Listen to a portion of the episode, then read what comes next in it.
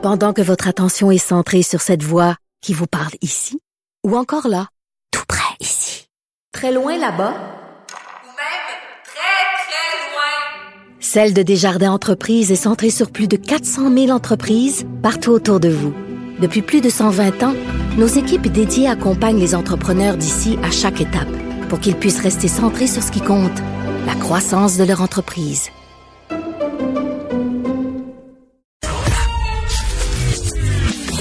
Caroline Saint-Hilaire. Elle a des antennes partout dans les coulisses de la politique. Cube Radio. Un été pas comme les autres. Une intervenante auprès des femmes et euh, des enfants ayant vécu euh, de la violence euh, lance un cri d'alerte auprès des autorités dans un cas de violence physique et même de menace de mort. Le cas est très complexe, là, je vous l'avoue, mais il est toujours en plus devant les tribunaux. Mais sous la recommandation du sénateur Pierre-Hugues Boisvenu, on a décidé de vous présenter l'histoire parce que c'est la vie de certains enfants qui sont en jeu. On veut pas revivre une deuxième fois, vous conviendrez avec moi, de la tragédie de la jeune petite fille, euh, la petite fille de Granby. Alors, prendre nos responsabilités en tant que médias, c'est de vous présenter des cas solides qui méritent d'être entendus. Et on va donc euh, retrouver cette intervenante qui lance un cri du cœur, euh, Martine Janson. Bonjour, Madame Janson. Bonjour. Alors, euh, expliquez-nous, là, ou si vous pouvez nous résumer l'histoire sans, bien sûr, euh, dévoiler euh, les, les, les noms et les, les personnes en préservant l'anonymat de la, la- la famille. Mais résumez-nous la situation, s'il vous plaît, Madame Janson. Euh, oui, je suis dans un dossier présentement de violence conjugale où ce que la DPJ est mêlée au dossier. Euh, en 2015, le père a enroulé sa fille dans du sarin wrap. Il a creusé un trou. Puis la mère, quand elle est arrivée, il était après enterrer sa fille. Euh, il était après la recouvrir de terre. Il y a des témoins de ça, des gens qui ont qui ont assermenté. Euh, par la suite, la mère s'est sauvée, est allée se cacher, le père l'a retrouvée, il a fait des menaces de mort, il y a eu une interdiction de contact pendant deux ans de temps avec la, la petite puis la mère. La, la maman elle a fait appel à la DPJ pour demander de l'aide parce que elle a une petite enfant qui fait de la dysphaxie. Et euh, tout ça s'est reviré contre elle. Il y a aussi la deuxième petite fille qui a tous ces traumatismes-là. Euh, la DPG a dit à la mère que si le père ne revenait pas prendre soin des enfants, on lui retirerait les enfants. Pendant le COVID, madame elle s'obligeait à ce que monsieur couche chez elle parce qu'elle voulait pas le laisser tout seul avec les enfants, ce qui est normal. Elle avait, pré- elle avait peur après ce qu'il avait fait. Son médecin de famille, voyant toute la violence que madame subit, c'est son médecin, ça fait 7-8 ans. Il a donné mes coordonnées, sachant que je suis reconnue dans le domaine pour mes interventions. En début juin 2020, je suis allée rencontrer madame seule, puis par la suite, j'ai rencontré monsieur. Voyant les comportements agressifs que monsieur avait, je suis sortie dehors avec la mère, puis je lui ai dit qu'il fallait qu'elle arrête ça, qu'elle devait plus s'imposer la, présence violente de monsieur. Deux jours, deux jours plus tard, il y a un jugement qui tombait à la cour de retirer les enfants à madame sous de faux prétextes. Madame est une maman exemplaire, est attentionnée, est présente, calme avec ses enfants. Tout ce qu'elle cherche, c'est de protéger ses enfants. Le père a essayé de tuer sa fille, puis il y a des témoins de ça. Là. À la sortie de cours, quand on est arrivé chez la mère, est allé chercher les vêtements des enfants, on est arrivé chez maman. Quand on est arrivé chez elle, on a trouvé un pot de plastique avec un caca dedans, enveloppé dans du sarin wrap, écrit avec le nom de sa plus jeune fille dessus. Maman criait, était terrorisée. Là, on reçoit un appel d'une des amies de la mère qui nous dit que le père vient de l'appeler pour lui dire que c'était que le début. Après, moi, j'ai, je me suis rendue au plan d'intervention. Euh, j'ai enregistré les rencontres pour protéger ma cliente parce que je comprenais pas que personne faisait rien. Là, on accuse madame de prendre trop de médication, que le médecin de la pharmacie témoigne du contraire. Fait que moi, j'ai demandé à TS, j'ai dit comment qu'on peut vous rassurer là-dessus. La TS m'a répondu exactement mot à mot et j'ai tous les enregistrements de ça. Elle me dit, monsieur, euh, elle me dit que, premièrement, on essaye de parler de la violence conjugale. Ils veulent rien entendre de la violence conjugale. Puis la réponse qu'elle m'a donnée, c'est j'ai reçu 214 pages médicales du médecin, puis elle dit j'ai pas été capable de les lire. Elle dit ils écrivent tellement mal. J'ai dit OK. Mais j'ai dit, est-ce vous ce que vous avez remis au juge? Elle me répond pas. Là, j'ai posé d'autres questions, comme par exemple, ils disent que madame est en dépression pendant que son médecin me confirme que non. Fait j'ai demandé pourquoi qu'ils disent ça dans le rapport, puis la, sa réponse a été madame a de l'air fatiguée. Fait que moi, j'essaye d'expliquer que madame elle a vécu de la violence conjugale, puis que là, on l'accuse d'aliénation parentale pendant que c'est monsieur qui agresse madame. Après ça, moi, je rencontre la plus jeune. Elle revient de chez son père. Là, la plus jeune, elle me raconte que son père lui a dit pendant la fin de semaine que si elle ne se la fermait pas, il lui mettrait un sac sur la tête. Elle me parle que sa petite sœur a fait de la dysphaxie, puis que son père lui donne tout ce qu'elle n'a pas le droit de manger. Ça, ça pourrait la tuer. Cet enfant-là peut pas manger les mêmes choses que nous. Là, elle m'explique que sa petite sœur vomit partout puis que son père l'a laissé dans le vomi, puis qu'il est parti. Là, moi, je suis comme en mode panique. Je dis, OK, là, ça va vraiment trop loin. Fait que j'ai laissé deux messages d'urgence à la TS, lui expliquant de me rappeler rapidement qu'il fallait que j'aille voir la police avec tout ce que je venais d'entendre. Puis je lui ai laissé tout au complet l'histoire sur son répondeur parce que je voulais être sûre qu'elle me rappelle. Elle a ignoré mon, mon appel. Deux jours après, j'ai rappelé. Puis là, j'y explique faut que tu me rappelles urgence. Je dois aller voir la police. Je suis inquiète pour la vie de ces deux enfants-là. Elle m'a jamais rappelé. On s'est rendu au poste de police. On a levé une plainte. Le policier qu'on a rencontré, vraiment gentil, euh, il a pris du temps avec nous. Il a pris ça vraiment, vraiment au sérieux. Il a remis ça dans les mains d'une enquêtrice. Quand on a rencontré l'enquêtrice, moi, j'ai livré mon témoignage. Elle l'a jamais écrit. J'ai dit, ben, normalement, tu es supposé d'écrire mon témoignage. Puis elle m'a répondu non. J'ai dit, ben oui, normalement, j'écris, puis un rapport, puis après ça, je le signe.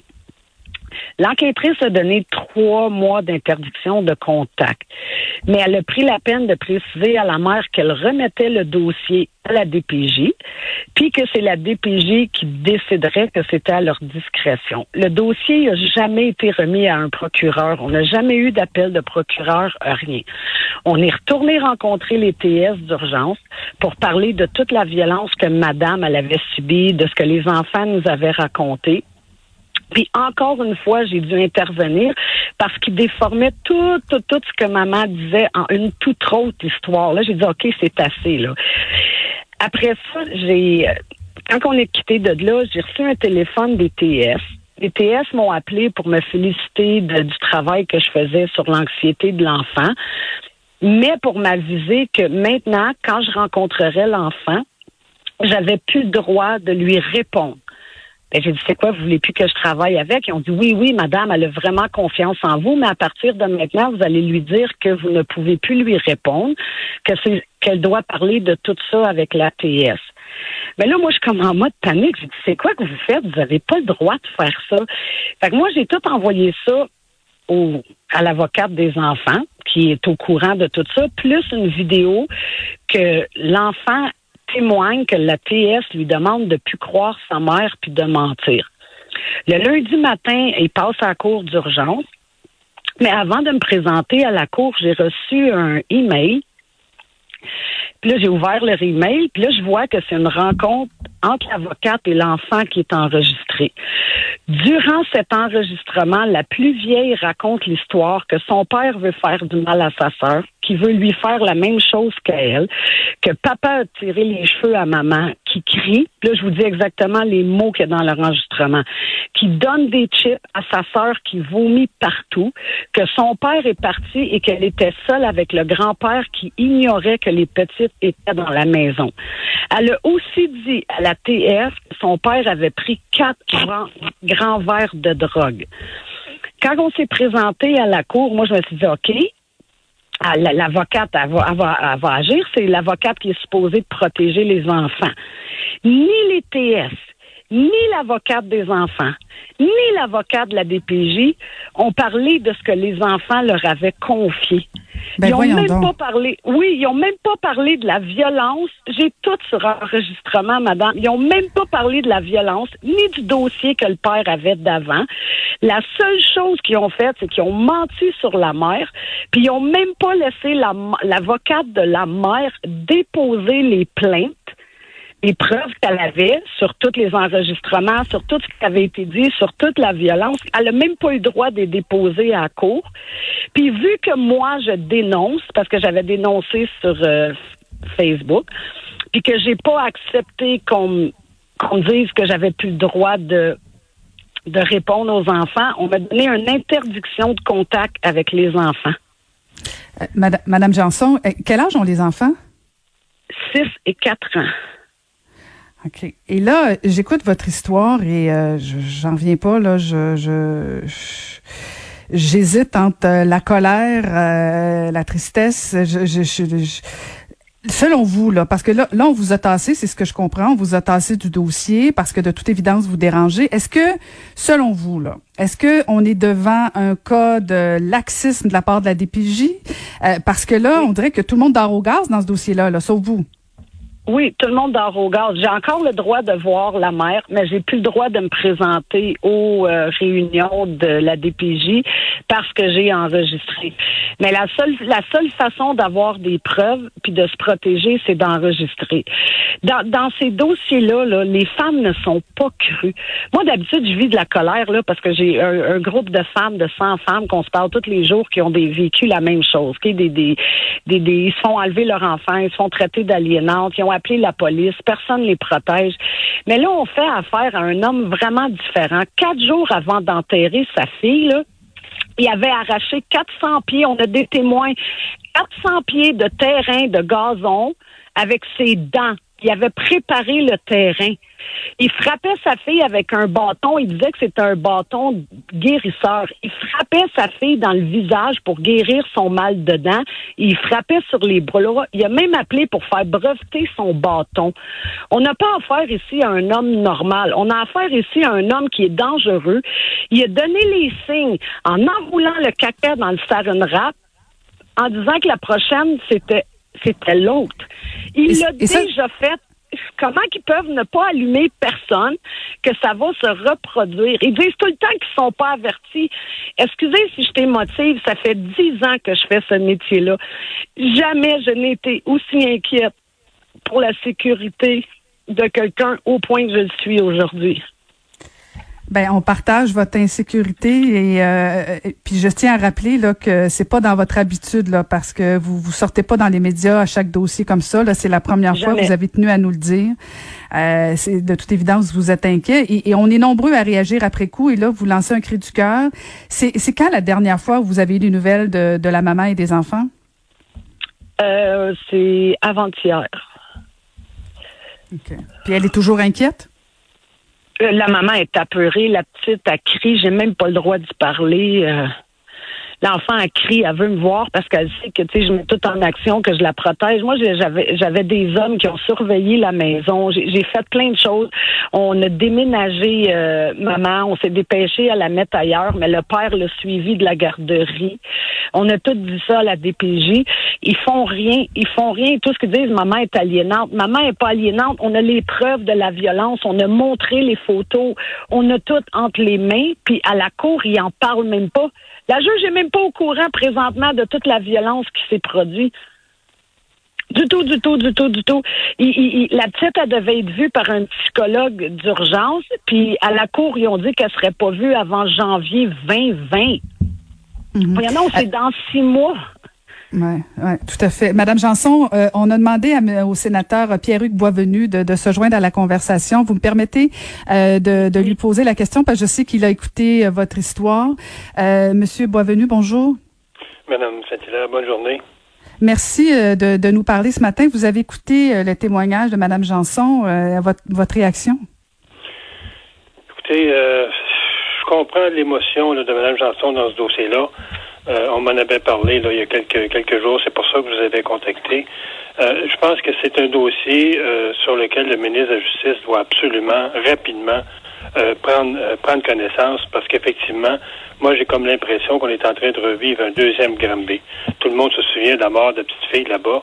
Euh, comment il y a eu de l'insouciance ou de l'incompétence, je ne sais pas quel mot il faut employer, de la part de la DPJ euh, d'abord de ces, ces, ces, travailleuses qui, qui donnent toujours le bénéfice du doute au, au, à l'ex-conjoint plutôt que donner le bénéfice du doute à la victime. Et ça, je pense, c'est le problème de notre système de justice.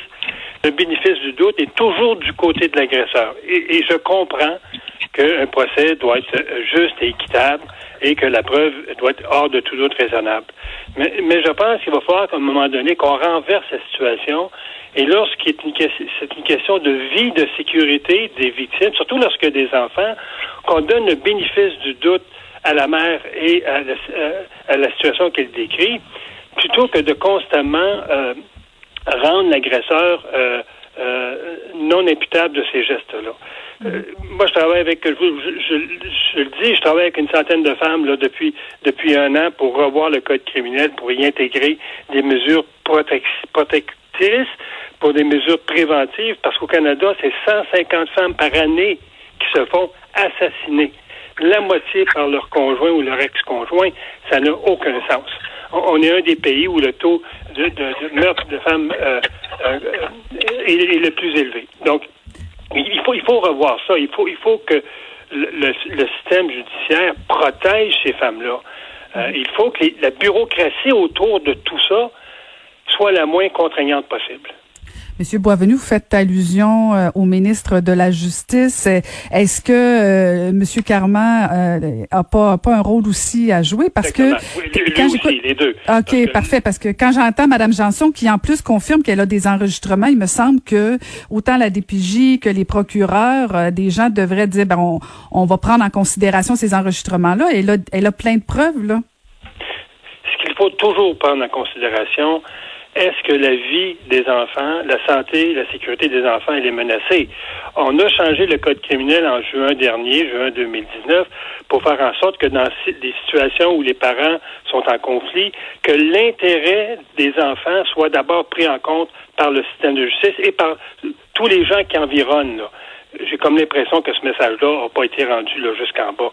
Donc oui, il faut, il faut quelqu'un en haut allume la lumière et vienne valider. Moi, je, ne veux pas dire là tout est vrai là, parce que j'ai pas la même information que Mme Janson, puis j'ai pas j'ai pas vu les documents.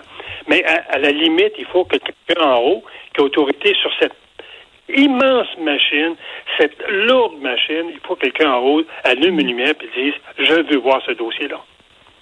Et puis euh, entre vous et moi, là, je veux dire, dans le doute, euh, on est peut-être mieux de prévenir que d'attendre, dire ben voilà encore un deuxième cas Granby parce que euh, on a tellement suivi les procédures, il y a tellement de, de, gens qui ont qui ont dormi au gaz, puis on va se réveiller au lendemain de, de gens qui auront pas, qui auront pas rien fait dans ce dossier-là. Là. Il me semble que dans le doute, corrigez-moi si je me trompe, mais c'est quoi le, le, pourquoi la police pose pas tout simplement une accusation ou demande pas le, le retrait des enfants dans ce milieu-là? Parce que le DPJ a plus de pouvoir que la police. Ah, c'est toute beauté, ça. Et là qu'est le problème?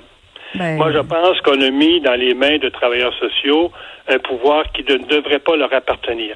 Quand, quand vous, êtes, vous êtes travailleur social et que vous travaillez à la DPJ et que vous placez des enfants dans des foyers où il va y avoir de la violence, vous êtes en conflit d'intérêt quand vous vous assumez votre rôle de policier. Parce que c'est vous qui avez pris le geste de placer l'enfant, et s'il y a de la violence, si vous avez ensuite le chapeau de policier, d'intervenante. Vous êtes en conflit d'intérêt. Et, moi, je l'ai dit au ministre à quelques reprises, il faut que ce système-là soit revu de, de, revu de fond en comble. Et lorsqu'il y a violence, c'est un travail de policier et non de travailleur social. Ben, écoutez, ben, merci beaucoup de nous avoir sensibilisés, euh, Monsieur le sénateur euh, Boisvenu et Madame Janson. Merci infiniment. Et en espérant que votre en espérant votre cri du cœur soit entendu euh, à, à, Québec et euh, auprès de la famille. C'est moi qui vous remercie, Mme Saint-Hilaire, et je veux saluer tous les gens qui nous écoutent ce matin à votre station.